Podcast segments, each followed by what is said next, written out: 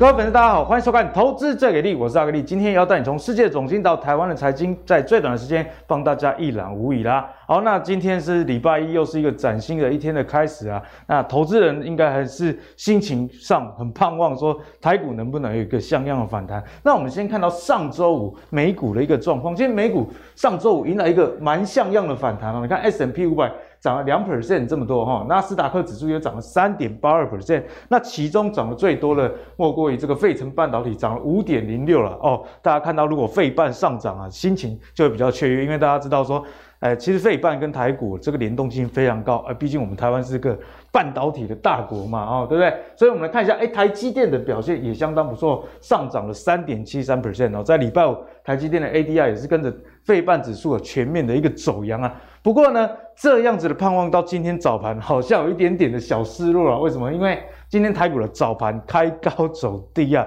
呃，我们现在录影是盘中，那我早上刚起床的时候，看到，哎，好，大概就在一万六咯，有机会往上站稳哦。结果又是一个开低啊、开高走低的一个情形。我们看到今天哦，目前啊留了一个上影线的一个情况啊。所以呢，接下来台股该怎么走？到底？只是一个跌升反弹，还是有机会走一个小小的一波，让大家有一点钱可以赚呢？也是今天跟各位讨论的一个重点啊。好，那为什么现在世界股市这样喋喋不休呢？阿格力自己觉得这个恐慌的情绪多杀多，也是一个很重要的原因啊。那我们来看一下这几大的公司啊，像这个蔚来汽车哦，是中国很著名的这个电动车的车厂。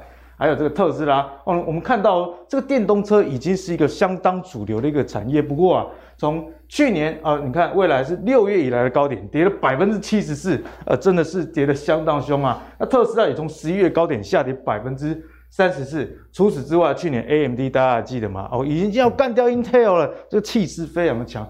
可是啊，同样从高点回落四十五%，而且你看哦，这是短短的半年之间啊。所以你看纳斯达克啊，纳斯达克。整个指数也跌了百分之二十五，所以呢，在今年啊、不管是台股还是美国的科技股，你会觉得很难玩，就是哦，大势哦看起来是大势已去，已经落入到熊市的范围了。那根据花旗的统计，现在散户资金持有的水位已经回到二零二零年的一月，就是回到疫情前的水准啊。那也代表说，大概都输钱啊，大家都不爱剩啊。那他们还有统计，二零二零年的十月，其实美股已经进入所谓的泡沫期。那其实，在过去。呃，两年大家也或多或少知道啊，这个资金是推升股市上涨的一个最重要的动能，只是哦持续的在上涨，大家已经开始遗忘了，哎，股市原来其实不是长这样一直涨一直涨的哦。随着这个科技股的泡沫逐渐被戳破，那确实这个盘势的压力就相当大。我们来看啊，除了刚刚我们讲的几大公司以外，包括 Alphabet、Amazon、Apple，还有这个 Meta。Uber 这几大公司都是呈现下跌一个情形，所以在现在的盘势之下，为什么容易开高走低啊？因为开高，大家想说啊，有赚就好了，在熊市的阶段哦，不要凹太长的波段啊。所以在这样的局势之下，该怎么样因应，就是今天跟各位分享一个重点啦。首先欢迎今天的两位来宾，第一位是我们资深财经专家阮慕驊慕驊哥，第二位是我们资深分析师奇源。好，一开始呢，要跟慕驊哥来喝啊签稿。慕驊哥，上礼拜五啊，美股迎来一个非常像样的反弹哦，当然也有可能是跌升反弹啊。对哦，因为我们看到最近的一个月情况，很长一天大涨。另外一天就大跌，其实你看到大涨，你也不要太开心啊，因为慕驊哥有告诉我们，熊市啊，其实都是一直往下走的。那台股有没有机会跟着美股反弹？其实还要看一个指数，就是叫美元指数哦。这个木华哥已经教了我们两年了哦。简单来讲，美元指数大概跟台股成反比的关系，没错哦。美元指数如果越低哦，那代表说资金啊会到新兴市场，那台股自然就雨露均沾啦。可是我们看到现在美股啊，木华哥。非常非常强，已经到一百零四点五啊，这是二十年以来的新高啊。所以如果从美元指数这个资金的流向，因为慕驊哥的总经实在太厉害了，我们该怎么样思考台股的下一步？好，那美元指数持续往上升，就代表市场这个紧张跟恐慌的情绪啊，哈，事实上还没有消退了哈。那如果说一直在往上升，而去挑战这个头部的话啊，那我们就会认为说金融市场进一步的压力还是存在的哈。不过呢，好一点的状况是，哎，你发现它最近往上升的态势哈，开始频频留上留下一些上影线的味道，有趋缓的味道。短线上面有一点哈，这个上档哈，开始哎，市场资金呢有一点似乎呢开始从美元撤出的味道哈。那我们另外我们来看一下，就是说这个礼拜哈，呃，美股最主要观察的重点是什么？好，我觉得呢，上周刚刚阿格力讲到说啊，上周五的这一波反弹呢、啊，我个人认为啊，短线上美股有见底的机会。嗯、短线呢，短线要强调是短线哦。好，但为什么主要讲短线哈？我们来看一下这一波啊，美股从五十二周的高点哈，也就是说，呃，相对一年来的高点哈，最大的跌幅哦，道琼已经达到十四趴，哦，标准普尔五百指数几乎入熊哦，十八趴，然后纳萨克指数是三十趴，哦，费半呢三十二趴，罗素三千呢是四十趴，就是小型股跌的超级严重啊，大家有没有看到？好，这个呃，一个板块比一个板块跌得更多，所以这基本上叫做比跌多，大家比跌跌得惨的了。好，那这一波啊，这个市值的减损很惊人哈，美股总共市值减损超过七兆美金，七兆美元啊！那你想看，蒸发了那么多资金啊，会不会影响经济跟后面的消费啊？一定会啊，多多少少，对不对？好，另外呢。不是只有股票跌哦，虚拟货币从去年十一月的高点以来，市值减损超过一兆。呃，虚拟货币，莫哥最近真的是非常精彩。对啊，比特币都跌到三万了嘛，甚至跌破三万。另外那个 Luna，好，那个。呃，曾经一度涨到一百多块美金，现在跌到零，惨不忍睹。好，你可以 相信吗？有一个货币可以跌到零。好，那现在目前的市值呢，剩下一点一兆美金。哈，比特币整个波段跌了五十八趴，以太坊跌了六十趴，这两个是呃全世界数一数二大的虚拟货币了。没错。那各类金融资产的市值哦，都有大幅的一个减损，所以这种市值的减损，它其实影响是蛮深远的。也就是说，刚刚阿格力讲说，这个泡沫到底有没有爆？我个人认为是爆掉，已经爆了，啊，已经是爆掉，跌五十六十趴，想必一定爆掉了。那你想看这个泡沫，呃，吹了那么久嘛，好，那现在爆掉，啊，那会不会马上再吹起来？有难度，有难度了。我们小时候都吹过气球，都知道气球一爆之后，想到再吹第二个，就心里就怕怕的，对不对？好，好，那我们来看到现阶段操作的策略是什么呢？哦，这个短线上面，我认为啊，它有一个市值大规模减损之下的市值回复的机会。好，但是呢，好，我要跟各位报告，空间有限，所以简单来讲是跌升反弹，并不是来一个 V 转啊，V 转的可能性非常的低，好，我认为可能低到九十趴，好，那跌升反弹的几率应该是八八九成了哈，那主要原因是第一个啊，美股多头结构已经被破坏了，哦，我们可以看到这个频频破线破底哈，其实这个结构破坏其实是一个麻烦的事情，就好像一个地震，嗯哼，我们这个大楼啊，整个地基都动摇了，对，那你想想看。要要要 要让这个大楼重新呃调整这个结构，需要这个结构技师哈，还有这个土木工程哦，这个很费力了哈，所以说这个有点这样的状况。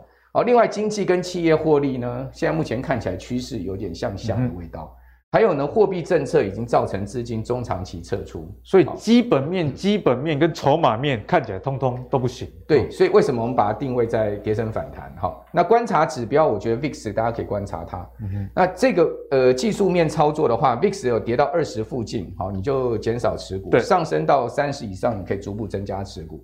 那我们来看一下 VIX。好，VIX 现在目前呢，呃，这一波好，这个美股破底的时候，它曾经升到三十六，然后留下一个非常长的上影线。那所以在这个地方动辄留上影线代表什么？代表哎，它高点差不多到了。对，哎，慕驊哥在前几个礼拜有教过我们，VIX 你要特别的去观察。对，所以说一旦你可以看到它来到高档，动辄留上影线，大概短线波段的低点差不多了。嗯哼。哦，那那个地方可能震一震，哈，会出现一个短线的低点。对。但是当它跌到二十附近的时候，哈，你又发现，哎，它短线高点又来了。好，所以说我们可以用这个 VIX 来操作。嗯。但是大家可以看到，中长线 VIX 是往上升的哦。对。好，也就是说中线是偏空的哦。好，这个是我们现在目前的定义哦。那我们 看到这一波，最主要就是纳斯达克指数可不可以弹回月线了？好，月线一个很重要的观察点，好，大概在一万两千五百点。好，现在目前上周五收在一万一千八百点。好，所以说离上档也不多啦，七百点左右，七百点左右，大概就五趴。好，五趴空间。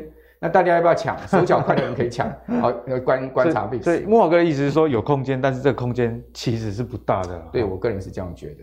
那抢短的方向哈，我觉得短线反弹操作哈，我们不抢逆势股。不抢逆势股。什么叫逆势股？就是说，哎，在这一波下跌过程中哈，有一些比较相对抗跌的股票，不怎么跌的那一种。不怎么跌的，我们不太去抢哈。我们要找大盘破底，但是个股没有破底的股票。好，那短线操作设立停损停利期，就是比大盘率先看到短期的底部的这种。那如果逆势股，我们怕它万一发生补跌的情况。对啊，就那个生技医疗防疫股，对，你也发现，哎，当大盘大涨的时候，相对他们通常都会跌的。像今天航运股整体就弱势，对，哦，因为他们逆势。好，那另外短线带领反弹的股票，通常都法人认同，长线基本面看好，可以留意投信最近十个交易日买超的个股。那我们来看一下最近十个交易没有符合这样原则的股票？对，好，比如说永丰金，哎，你会发现永丰金为什么投信买？嗯，啊对，为什么永丰金大家都在卖？你看，哎，他卖什么中信金？卖很多的金融股，为什么他卖永丰金？我觉得他最主要卖永，因为因为永丰金其实他在今年第一季金控普遍衰获利衰退下，它还是成长。就我自己也有统计啊，这个金控股大概百分之八十获利都是衰退的。对，所以如果能不衰退，就已经是很强了。对，那另外他买英业达、开发金、人保、第一金、远东新、元大金、宏基金象店，那我觉得这些都是大牛股啦。好、嗯哦，大家不见防御的态势，对，对防御态势。那你可以注意像金像店，哦，金像新唐。好像是联电哦，这几档我觉得它股价会比较活泼一点。好，那这些是呃，我们来观察，所以我们来看，诶，新唐有没有符合我们刚刚说的重点？嗯、大盘有破底，它有没有破底？没有。好，所以你会发现，诶，新唐的股价它其实蛮姿态蛮强势。然后呢，法人都站在买方。哦，那呃，外资如果一旦跟投信同步买超的话，它的机会上去。另外一股力法人力量又在加成啊。对。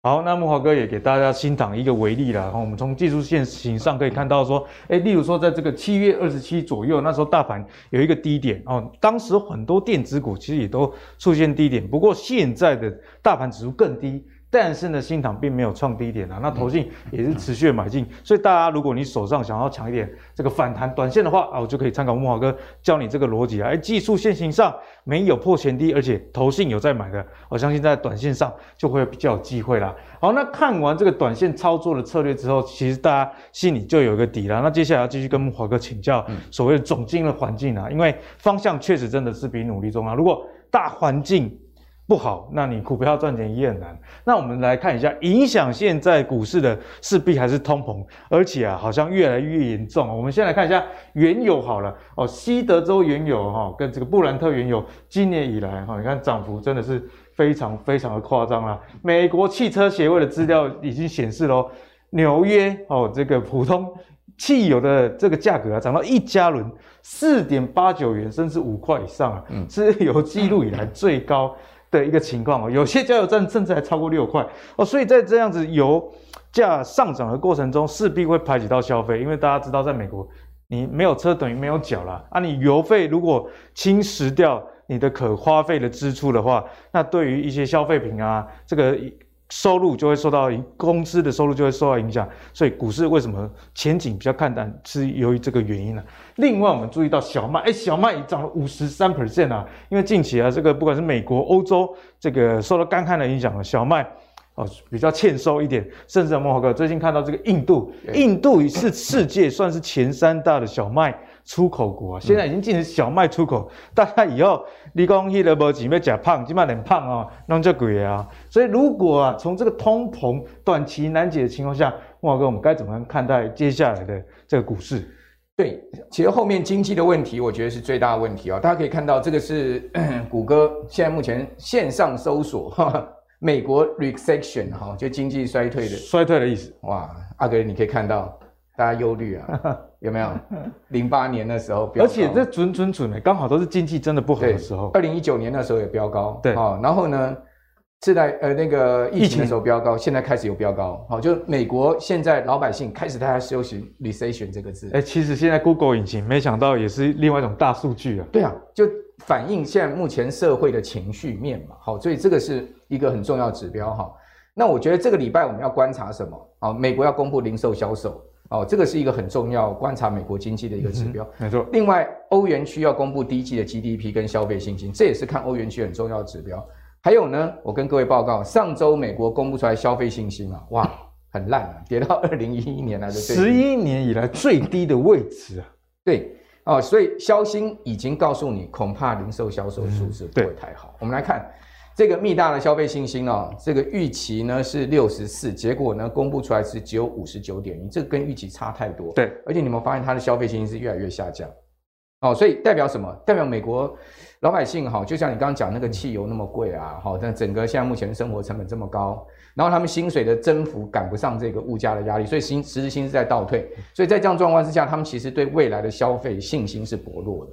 那对于未来消费信心薄弱，我请问你对投资的信心会高吗？一定不会，连吃饭都有问题来投资，所以这些都联动哈。是，那我们来另外看一下 ISM 哈，美国公布出来的 ISM 的制造采购经理人指数呢，其实也不如预期，这是上周公布出来，哦，跌到五十五点四，跌到二零二零年来的相对低点，它其实也缓步在下跌，虽然在荣枯线以上，但是比预测的还要再低哦。对，它也是缓步在下跌哈。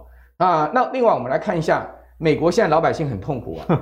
美国你知道上个月很夸张，机票居然创下一九八零年代最大的单月涨幅记录，是十二年来。哎，四月份你知道美国的机票比三月涨涨多少？涨了十八趴，十八趴，太夸张了！金价我告 combo 哎哈，大家可以看到这个呃，整个现在目前核心 CPI 里面哈，呃，最主要的就是运输成本哈、嗯，然后机票价格，各位看到哇，这个数字都是。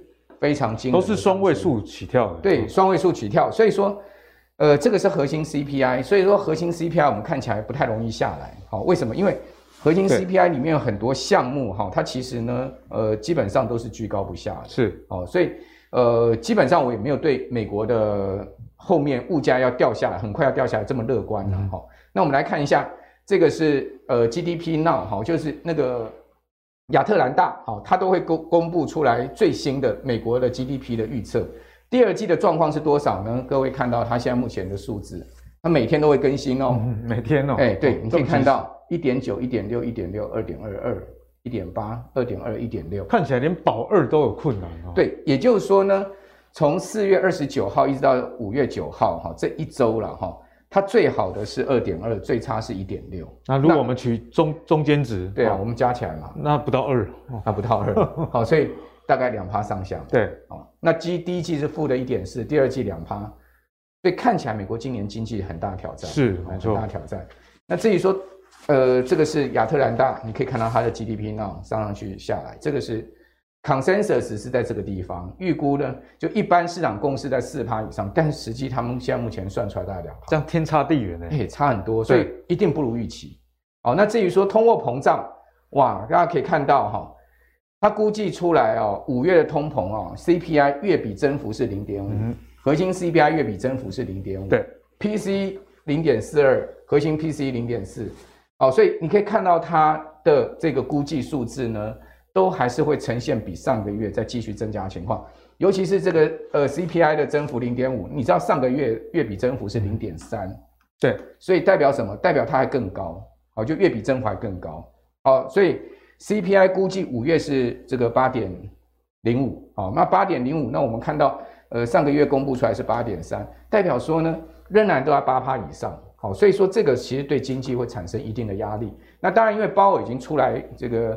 手一压疼啊，对，就讲说啊，我这个不会升三码啦，不会那么鹰派，嘿。那这个时候，银压吞啊，到最后会不会破功啊，就会关系到美股后续的事实。好，谢谢慕驊哥给我们的解析啊。那慕驊哥刚提到一点很重要，鲍尔的一个说法哈。那显然联准会我们还是不要太相信。哦，阿格力自己是不太相信，因为去年遇到通膨的时候，联准会跟你说，那通膨讲些年了，不会很严重。结果今年自己又说通膨超乎想象的一个严重啊，所以要剧烈的升息。所以现在鲍尔跟大家说啊，好，好像还可以的啦，哈，我们升息不会。像大家想的那么阴，不会一次升三码，只会升两码而已。那我想大家在投资市场上，你还是要保有自己这个危机意识啊，不然呃，本本来要升两码，后来又说要升三码的时候，呃，对于这个信心的压力势必就又更大了哦。所以我们也谢谢莫哥刚刚带给大家解析，通膨还是很严重哦。所以呢，手上如果有银弹的，不要轻举妄动，你还是可以买，但是不要全部的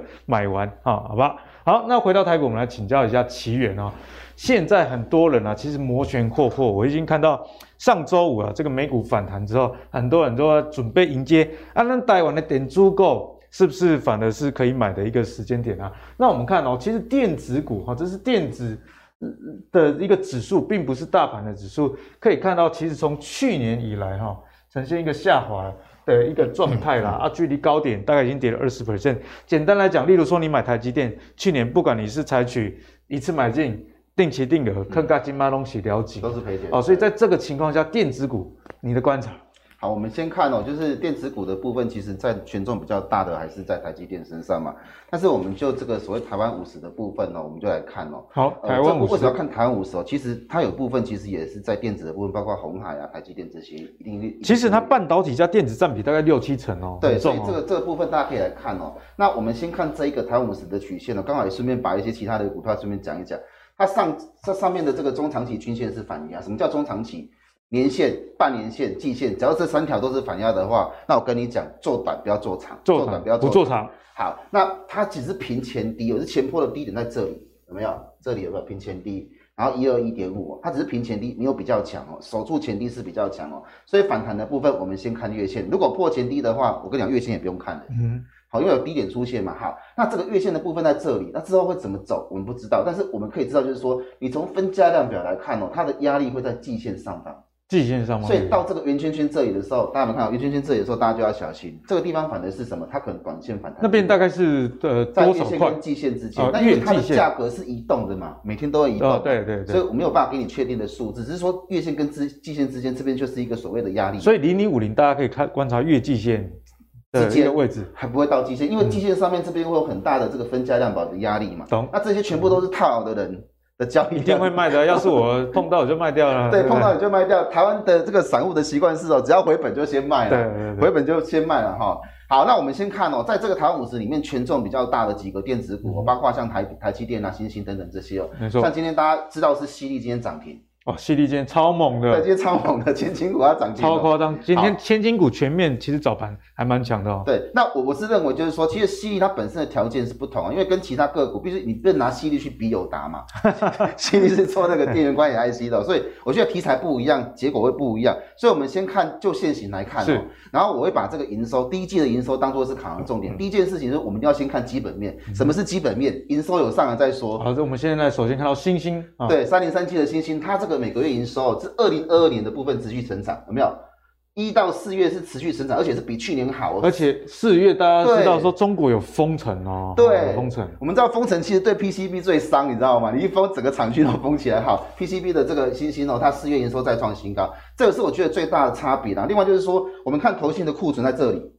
蓝色的部分是投信的买卖差，可是它这个库存的线哦、喔，居高不下，打。其实没有什么卖啊，对，维持高档，维持高档。它台股跌了三千点哦，基本上它没什么卖，代表什么？它看好新兴的部分哦、喔。那为什么会看好呢？我们看它有几个基本面的部分，第一个就是它这个五十张以下的散户才十三个 percent，其实筹码蛮稳定的。对，这个散户哈，你要看不同价格，你要看张数。如果是以这种两百块的价格，你看五十张以下只有十三八，几乎没有什么散户、嗯。那些散户基本上都是买就放着。对。可能给小孩子存股的那一种哈，那这种基本上筹码都非常稳定哦。第二个就是 Intel 的这个 CEO，CEO 他亲访要这个 ABF 的产能，老大出马要巧，代表说产能很难拿，因为他们有新的这个所谓的平台要出来哦，Ecostream 的部分哦，那这个东西会加大在伺服器这一块，特别是这个 Amazon。然后那个 Google 啦、Microsoft 还有 Meta，就是 Facebook，他们对这一块来讲，今年的这个需求会比去年大。那另外第二个就是跟他抢东抢抢到的就是网通。我们知道今年北美就是最大那个电信商有没有？它的营收大幅增加，所以这两个会去抢哦。那抢的话，ABF 这个产能需求就很大，是，这就可以解释为什么投信打死不动。因为产业面其实非常有掌握性啊。对，这个就非常有掌握性哦。所以我们看到法人去动作也是这样。那外资的话，我我我个人是定义就是说，它可能是因为汇率的考量，嗯，因为二十七到二十九其实差蛮多的，对，差蛮多的。好，那另外我们看另外一只股票就是友达啊，友达也是很多观众朋友想问的啦。那友达其实呢，我们知道就是最近它减资的事情，其实大家是比是非非非常的这个担心嘛。它去年赚六块多，然后你减资两成，嗯，那未来几年大概配得起的部分大概也是六块多。其实这个东西基本上就不是看老了。那今天其实有一件事情是蛮大，就是董那个鸿海退出群创董事会。好，这一退出出来，其实你从之前他的车就看得到，因为他之前的 CEO 换成一个财务背景的人。你就知道它开始慢慢的走向所谓的价值零组件这种角度去走。那因为红海它的策略并了这个所谓 Sharp 之后，它整个策略重心都改变，去群创化的角度非常明显。没错。所以如果说连他们都这样看，你可以去想想看，就是友达跟群创他们未来面临到的竞争是什么？第一个不是京东方的规模竞争，最重要的是接下来的产业进入到所谓 OLED 市场的时候。这一块来讲，只有京东方跟 LG 跟神兽他们在拼了。对啊，大家如果在买电视的，你用过 OLED、OLED，对，你大概就回不去了，回不去了，回不去了，太漂亮了。而且但是 OLED 其实并不是台厂群创跟友达主力的一个产品，不是，真的不是。技术大概就是掌握在 LG 的手上。对对，那现在京东方开始市占有跳上来了，跳到大概四成了。对啊，不二十五趴了，不是四成，叫二十五趴。所以我认为未来的规模经济会是面板最主要的考量。好、那我们再往下看，就是说像这个呃第一季获利耀眼的部分哦，我们接下来讲这个东西、嗯、为什么讲这个？就是我们通常会从财报角度去看，比如说像本益比的部分，对，这些都是我们会去看的重点，嗯、对不对？好，那我们想第一季赚钱的个股应该是非常不错。对，因为今天其实才是全数 EPS 要公布的季节啊，但是呢，这些公司已经率先的公布了他们的 EPS，代表怎么样？大致上，你只有这个。喝康，你才会提早跟大家讲。派康通常哦，最后讲还是比较好。如果以前考试不及格，通常回家的时间会变得比较晚一点，因为心理的恐惧啊。那我们来看一下，其实大致上啊，集中在所谓的你看，像 CDKY 这种 IC。类的啊，其实第一届 EPS 就十六块了。那除此之外，像是呃这个电子制造业相关的，或者是笔电，哎，其实 EPS 都很好哎。这边这个表啊，其实大家可以回去好好的笔记一下哦，从中搜寻你有兴趣的公司，因为这张表是第一季哦。一季就赚一个股本，哦，但是这个名单毕竟那么多了啊，大家观众朋友现在你说要研究股票，可能也没有那个心情了，对，所以就要麻烦奇源来帮我们解惑。呃，我先说，这个我们看到第一季获利是过去的事情，只要你看到财报的数据，绝对是过去。嗯，对，那已经发生了，股价不会现在才反应哦。好，我们看大立光，其实最近还是很多，但是它获利不错，对不对？这表示什么？它的高阶镜头现在需求少，这个感觉好像有点点像我们现在台积电有没有？先进制程。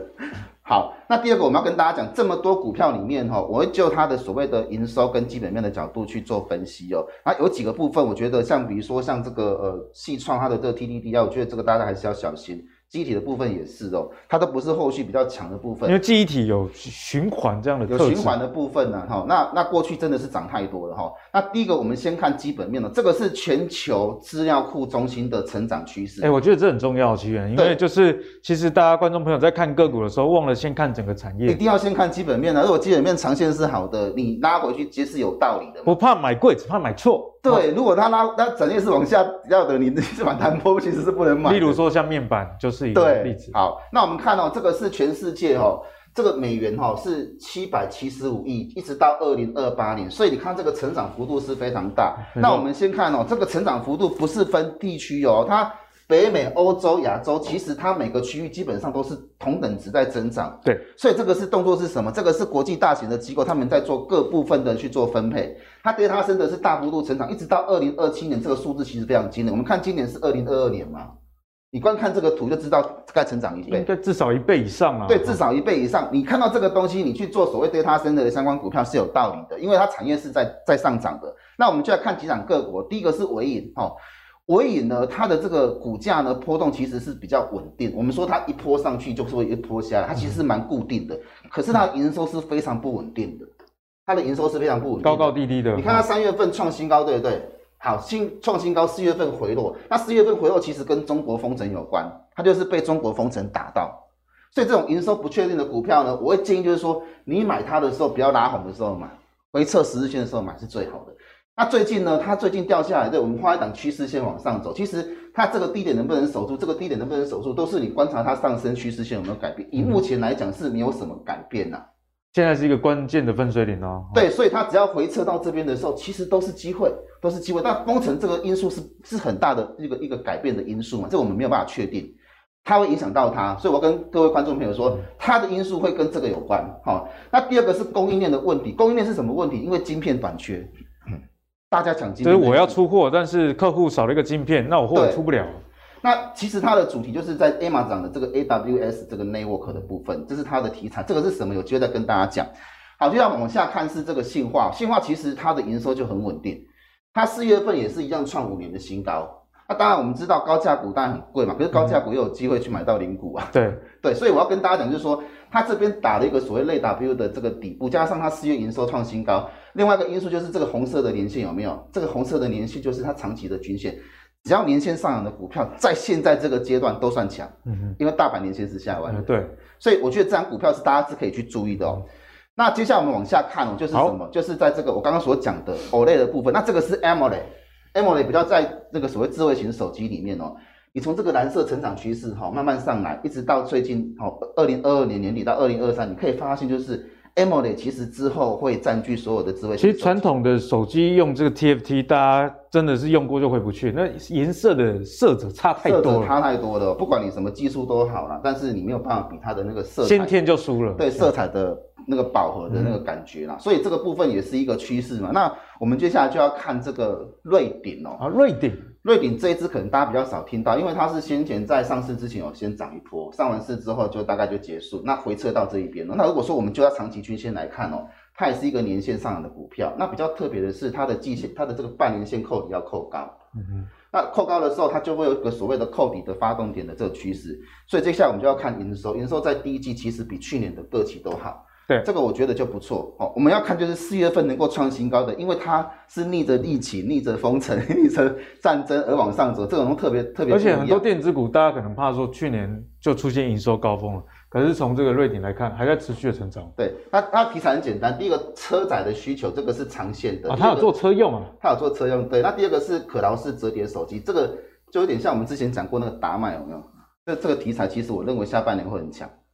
因为这个真的，哎、欸，其实这个折叠式手机未来如果价格降下来的话，我相信大家会想买，因为我看人家使用那三星的小小只，然后一打开变一台小，对，小电视可以看。然后我跟大家讲哦，这种东西其实你要去看哦，大厂包括苹果，它也是布局所谓折叠式手机的专利。观看折叠，因为你他们的用，因为手机坦白说，如果你不玩折叠把它变大的话，现在已经得玩了，已经不知道玩什么了，得玩了。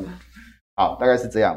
好，所以呢，瑞鼎呢也值得大家去留意。刚刚清源给大家逻辑就是，哎，你要先看一个产业大方向，例如说，刚刚就做了很好的示范，不管是 data center 所谓的资料中心，以及啊这个手机用的面板是哪一种材质，其实或多或少你就可以知道哪一些类股是比较值得你去追踪了。对，啊、呃，不一定你买了就马上涨了，那至少去买到一个错比买到错了产业的个股，相信是比较好的。好，那接下来呢就要来跟。这个奇远呢，来请教一下联电，因为刚刚慕驊哥也有提到，哎，联电最近也是可以开始关注哦。那确实，外资最近我们看到已经是连好几买一个状况。阿格力自己有统计啊，上礼拜五外资在台股卖超最大的半导体，势必就是台积电，卖了三万四千多张。可是很好玩哦，他们买最多的就是联电，买了三万六千多张。除此之外，我还观察到一个现象，它卖超第二名，外资卖这个日月光投控，哎，封测。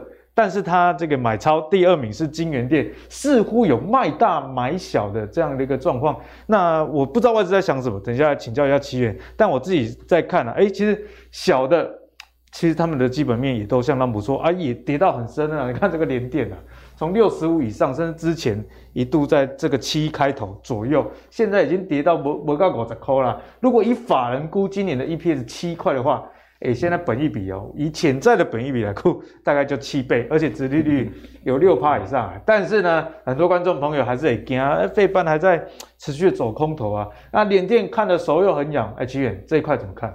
好，这个联电的部分哦，它跟台积电最大的差别是它前低没有破，台积电是破前低，它前低没有破，这边哈，对对对，重要、哦，跟过去的那个没有破。那我们来看，我们先不要看技术面，我们先从。我今天教大家从财务面的部分哈，简单去分析它哈，因为它的前低没有破，所以它现在来讲，基本上你会看到这边有一个类倒状的这个反转。但是呢，其实我们看外资买，它毕竟还是少量，你跟过去这个高水位来比哦，差颈椎啦啊，对对，差很多啦。它最近其实有买，但是买的让你有感觉，可是你要去看这个库存是几万张，三百八十八万张，这张数是多到吓人。可是问问题是过去更多啊，所以它到目前为止其实都没有很有十足的诚意。我们说什么叫诚意，就是这一块叫诚意。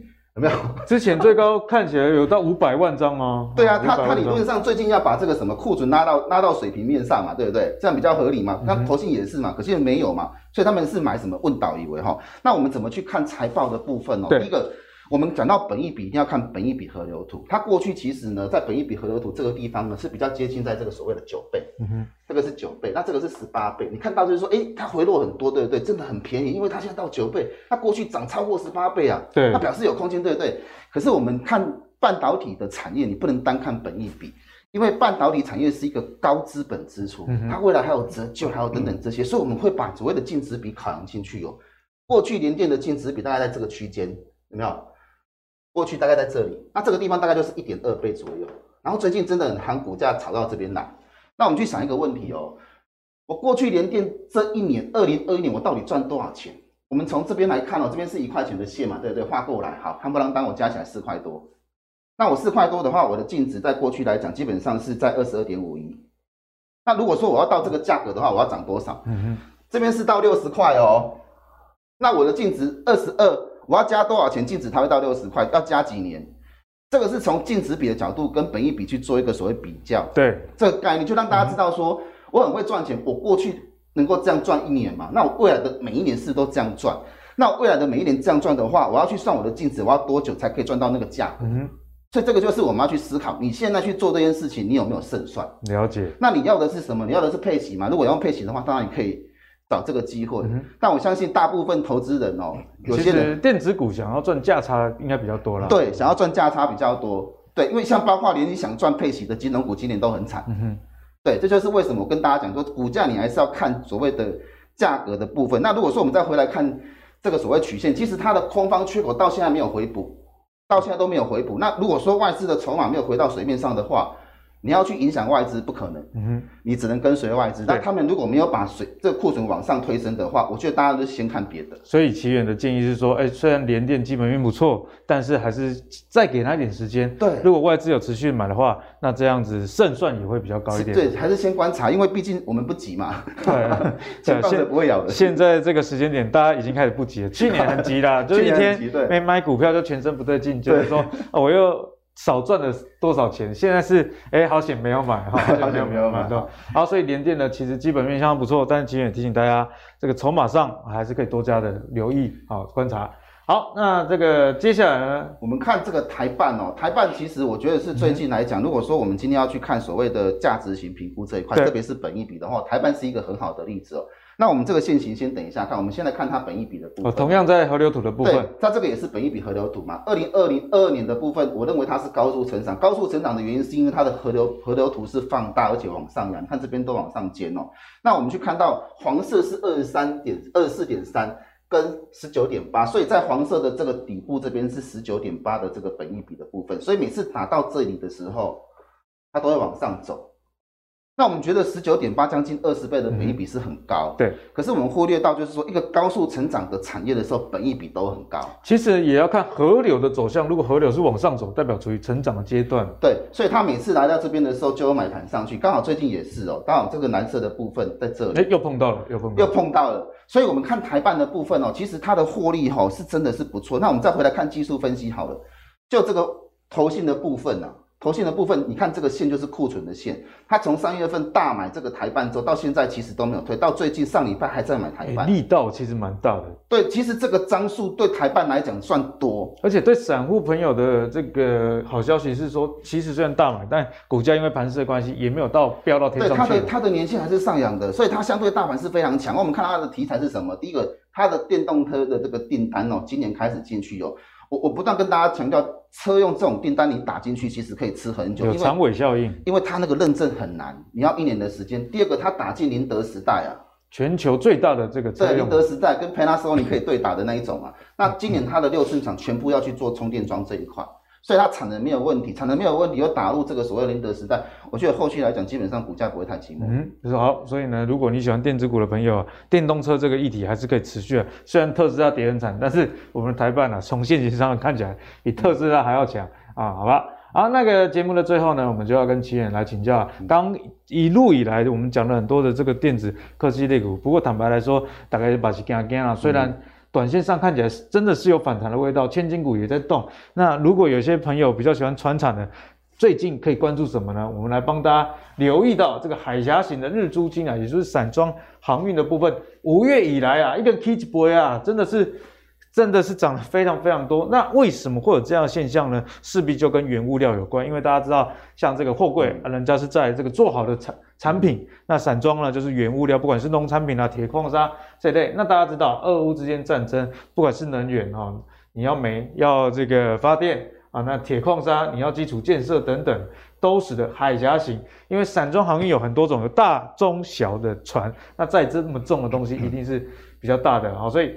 现在海峡井的日租金啊，在这个十一日突破了三万美元，然后五月涨了一倍了。那接着呢，多国还有复工这样的一个题材，所以关于散装航运这一块，现在还有肉可以吃吗？哦，我们先从散装航运的这个基本面到底是什么来看哦。第一个，我们当然知道，过去在去年的时候，最高是到这个五千五，B D I 的指数。对，以我们目前三千一三三千多，其实算还好啦，还有一段很大的这个空间跟距离。那这边其实每次来到这边就有回档的可能性，有没有？一次、两次、三次哦，只有一次冲上去，所以这个地方来讲，的确是需要观察的地方。那到底它的基本面是什么？这个我们一定要知道嘛。第一个就是。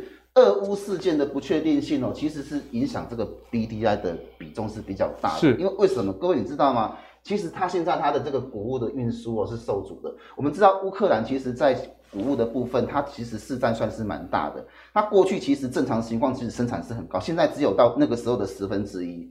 哦，其实很多国家都需要他们的谷物。那另外就是说，除了现在的产能变少之外，它连这个黑海港口你进去都会受到那个拦阻。就是其实战争的关系会影响到这个供应链的路线。对，那这个路线不不一样的话，它必须要绕。要绕的话，现在油价又涨，钱就要收比较多。那你要重新订约嘛？是，重新订约。我是商人，我一定什么？我现在战争呢，我现在战争。那第二件事情是，很多承租人哦拒绝承载俄罗斯的原油，这个才是真的原油价格会涨的原因。特别是你看天然气的部分也是一样哦。那第三个是基本面，这是刚性需求。其实中国对这个铁矿砂的需求还有煤炭的需求是有的，这个是要发电嘛，这个是做基础建设嘛，所以它这个部分都会持续的增长。而且封城之后赶快要复工，这个东西一定会需求会大幅增加哦。那第四个就是油价上涨影响到燃油的成本。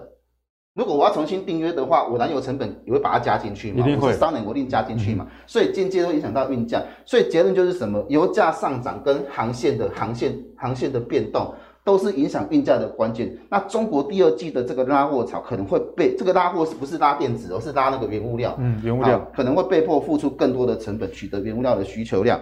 那当然，我们就来看个股的部分有哪些哦。其实你你如果看股票的话，这个事件上来，你第一个先看的是股价对这个事件的反应，因为这个代表是大户的买盘嘛。哈，好，我们看到过去到上礼拜为止，其实有涨的大概就只有这三档。今年以来还是红的，玉民、正德、惠阳。正德上礼拜是大涨啊，哦，惠阳其实前前波也涨一波，然后又下来一段。那这个我们之前有讲过，那为什么要看他们呢？如果你要看这些个股，第一个你先看大户的心态是什么，因为。航运股基本上哈，股权非常集中，大户的动态很重要。千张有稍微减少，但是没有什么没有松散的一个情况。那第二个是慧洋的部分，慧洋的部分其实也是维持在比较偏高档的位置。上礼拜其实有修正下来，但是散户的部分呢，其实也没有说增加很多，只是说它从这个五十张，五十张有没有四点七到四点七是这样哦，慢慢增加。好，那接下来看正德的部分，正德反而是大户持股非常多，可见从这些个股的类型来看哦。只要极其稍微低的，就有大户买盘进场，拉上去了之后就会洗散户。嗯、那这个部分来讲呢，我认为后续是有机会往上去做攻击。最主要的原因是大户的持股在增加。那如果这个时间到这个月底它都没有再大涨的话，那大家就先不要看了，因为它绝对是走短线。嗯哼，绝对是走，因为战争不会一直打下去嘛。对，没错。对，好，那谢谢这个奇远给我们的一个分析啦。所以呢，确实在散装行业的部分，基本面也是相当不错，不管是他们第一季的 EPS 或是第二季 EPS 的展望。但是大家也担心啊，这个是不是跟货柜一样，可能这个明年有疑虑？那阿格力是觉得说，其实啊，在特别是在散装这一块，受国际局势影响的这个比重蛮高的哦，所以在短线操作上也可以留意奇源给大家的一个叮咛啊。哦，筹码有在持续的增加，但是如果股价没有动起来的话，那大家也要特别留意风险啊。毕竟现在是一个 赚一点点就已经赢过大盘的一个时代，所以这些大户会不会只是问导游，也是值得大家后续持续的去观察啦。